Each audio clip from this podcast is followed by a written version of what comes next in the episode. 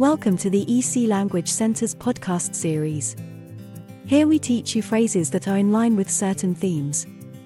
You will hear first the sentence in your own language, then it will be repeated twice in English. This gives you a chance to repeat the phrase and have a bit of practice. There are 10 phrases in each episode. He aquí algunas preguntas para hacer a los nuevos contactos.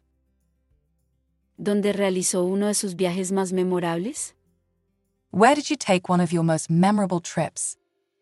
Where did you take one of your most memorable trips? ¿Qué le gusta hacer en su tiempo libre? What do you like to do in your free time? What do you like to do in your free time? ¿Cómo se llama la ciudad donde creció? What's the name of the town where you grew up?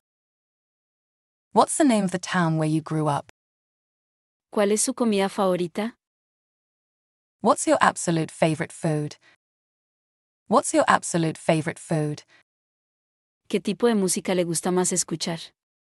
What type of music do you enjoy listening to the most? What type of music do you enjoy listening to the most? ¿Qué nueva habilidad o materia has aprendido? What new skill or subject have you been learning? What new skill or subject have you been learning? ¿Hay algún lugar que haya visitado y que me resulte familiar? Is there a place you've visited that I might be familiar with? Is there a place you've visited that I might be familiar with? ¿De qué logro o realización reciente te sientes especialmente orgulloso? What recent accomplishment or achievement are you particularly proud of? What recent accomplishment or achievement are you particularly proud of? ¿Hay alguna tradición especial que tu familia observe o celebre? Are there any unique traditions that your family observes or celebrates? Are there any unique traditions that your family observes or celebrates? ¿Qué hay en tu lista de deseos? What's on your bucket list? What's on your bucket list?